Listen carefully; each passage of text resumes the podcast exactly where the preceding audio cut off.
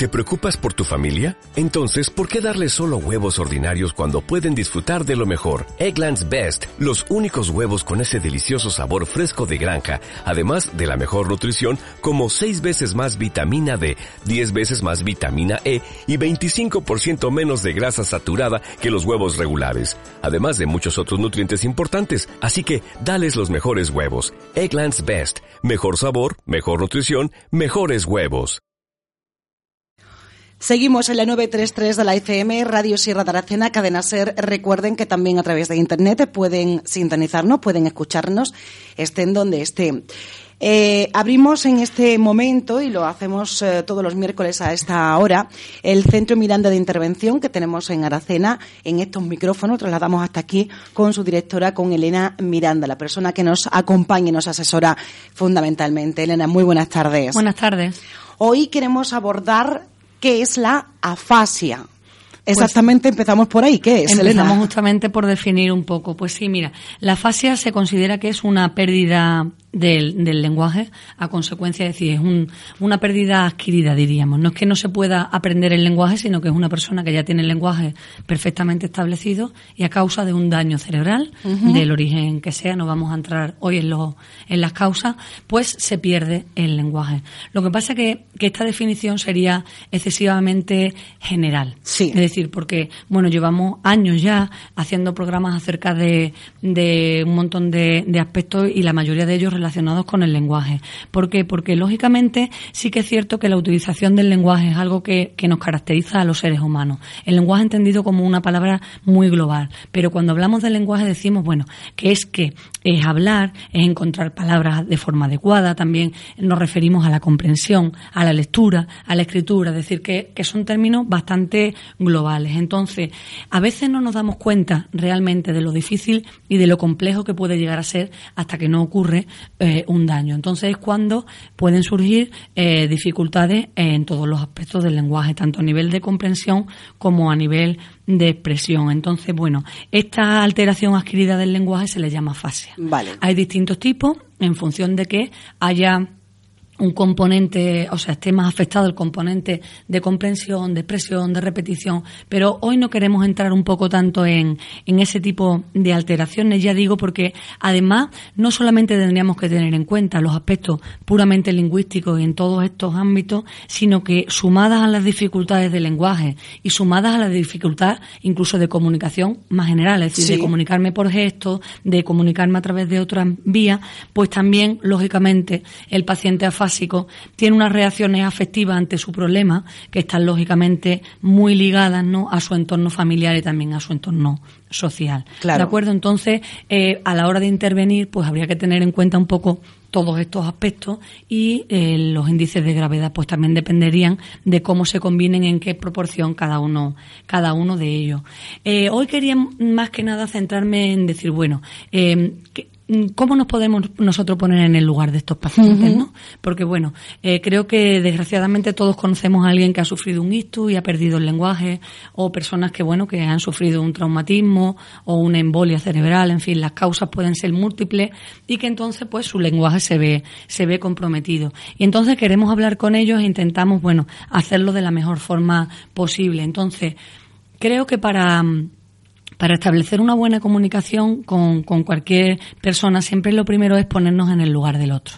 Entonces, en este caso, tenemos que tener en cuenta que la otra persona tiene muchas dificultades en la comunicación, ¿no? Entonces, voy a, a poner una serie de ejemplos para ponernos en el lugar de ellos de una forma mucho más gráfica. ¿Por qué? Porque es cierto que nosotros mismos hay situaciones en las que también podemos experimentar cosas parecidas a lo que ellos experimentan, ¿vale? Así que si te parece te voy a poner una serie de, de ejemplos. Mira, eh, supongamos que estamos de vacaciones en el extranjero, ¿de acuerdo? Entonces no dominamos totalmente la lengua, solamente a un nivel elemental. Entonces, cuando estamos en esta situación, pues podemos experimentar frustración, lógicamente, ¿no? Por no ser capaz de explicar claramente lo que nosotros queremos, ¿no? Y también porque a veces no comprendemos bien lo que nos están diciendo en ese en esa lengua, ¿no? Sí. Entonces, además de esta frustración podemos tener otro tipo de, de reacciones, ¿no? De recelo al pensar a lo mejor que nos están engañando, que nos están timando, es decir, estamos como un poco susceptibles. Y también, lógicamente, miedo miedo ante la situación. Supongamos que en el extranjero nos pasa algo realmente grave que tenemos que solucionar. En esa situación puedo sentir miedo. Entonces los pacientes afásicos se sienten un poco así, como si a veces le estuviéramos hablando en un idioma que ellos no terminan de comprender y se sienten pues de esta de esta manera. Eso puede afectar su ánimo, eh, hacerles más irritables, ¿verdad? Efectivamente, suelen estar muy muy sí, se irritan con mucha facilidad. Además, bueno, yo ya te digo que que nosotros en ese tipo de situaciones podemos experimentar lo mismo que ellos. Lo que pasa que en ellos es un patrón constante, ¿no? Otro otro ejemplo que podríamos poner de cómo ellos podrían pueden llegar a sentirse, ¿no? Pues por ejemplo, en conversaciones de tipo profesional, ¿no? Supongamos que nos acercamos a un grupo de personas y este grupo de personas está hablando de términos muy específicos. Pues cuando nos pasa eso, por ejemplo, médicos con médicos, ¿no? Términos médicos, términos jurídicos, términos administrativos, que son unas palabras que nosotros no comprendemos, unos giros y unas expresiones difíciles. ¿Qué sensación tenemos nosotros en ese momento? Pues lógicamente nos cuesta trabajo comprender totalmente lo que se está diciendo. Eso en primer lugar. Nos esforzamos muchísimo para intentar comprender lo que se está diciendo. Y esto nos lleva a un agotamiento, lógicamente, eh, mucho más que la persona que habla de estos términos con, más, con más facilidad. Entonces, bueno, ¿qué hacemos? También nuestra relación, ¿cuál será? Participar lo menos posible, ¿vale? Para bueno, esta sensación un poco de, de meter la pata, porque a veces en las respuestas que ellos dan estamos viendo que la comprensión realmente no ha sido tan, tan buena. Entonces, un poco ellos tienen esa sensación, ¿no? De comprender algunas palabras sí y otras no, seguir el hilo de la conversación, pero realmente no la terminan de. Claro, y eso, como tú dices, es agotador. ¿eh? Es agotador, ¿vale? Entonces, bueno, también tenemos otro, otra historia, y es que a veces intentamos que ellos nos repitan, repitan cosas, ¿no? Pero claro, nosotros también podemos experimentar la dificultad que puede tener un afásico. ¿Por qué? Porque no siempre funciona la repetición, ¿vale? Supongamos que tenemos que, eh, que nos ha pasado, seguro, ¿no? Que alguna vez nos han dicho un nombre de una medicina, ¿no? Que suelen ser dificilísimas, de muchas sílabas, ¿no? O de un lugar raro, un apellido que no es español. Intentamos que, primero parece que no lo hemos oído bien. Después decimos, ¿qué? Intentamos que nos repita. Hacemos un esfuerzo por memorizarlo y después otro esfuerzo más en repetirlo.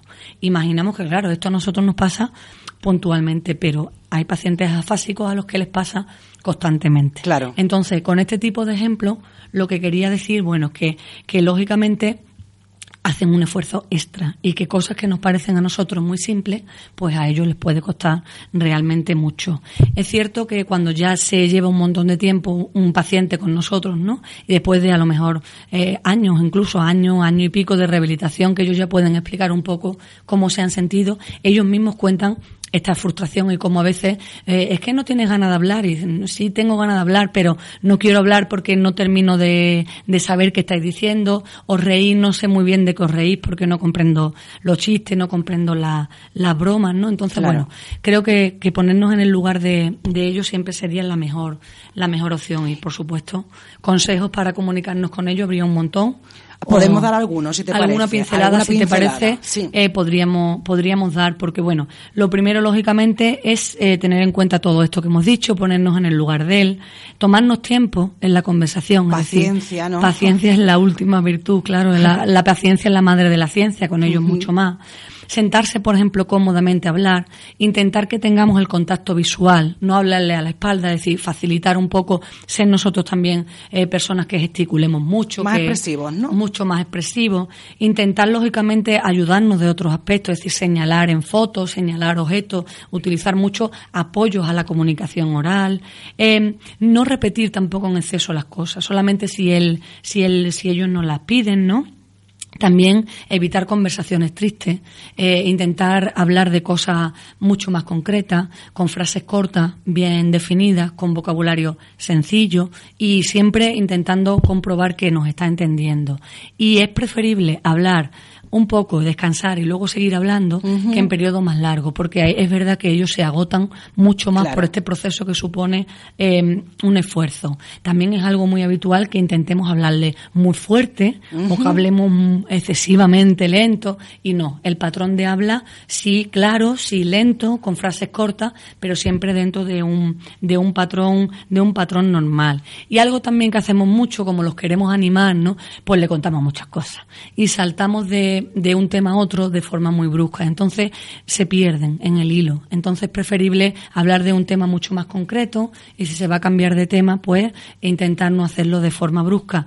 Y para terminar, por lo que tú habías dicho, ¿no? que por supuesto mucha paciencia, la paciencia será lo que lo conquiste todo, el tiempo, la paciencia y lo que hemos dicho al principio, no ponerse constantemente en el lugar del otro, tener en cuenta estos pequeños ejemplos que os he traído hoy y que es verdad también, lo tengo que decir, que a veces a pesar de estos consejos, a pesar de la ayuda del logopeda, pues la comunicación resulta difícil y es una tarea, bueno, de, que requiere mucha constancia y mucha perseverancia. Muy bien, pues muy interesante, porque la verdad es que con esos ejemplos que has puesto mm, nos ponemos ya en situación ¿eh? de esa persona y podemos, eh, bueno, pues al menos saber cómo se siente y, qué es lo que nosotros mismos mm, quisiéramos si estuviéramos en ese lugar, ¿no? Elena, gracias y hasta la semana que viene.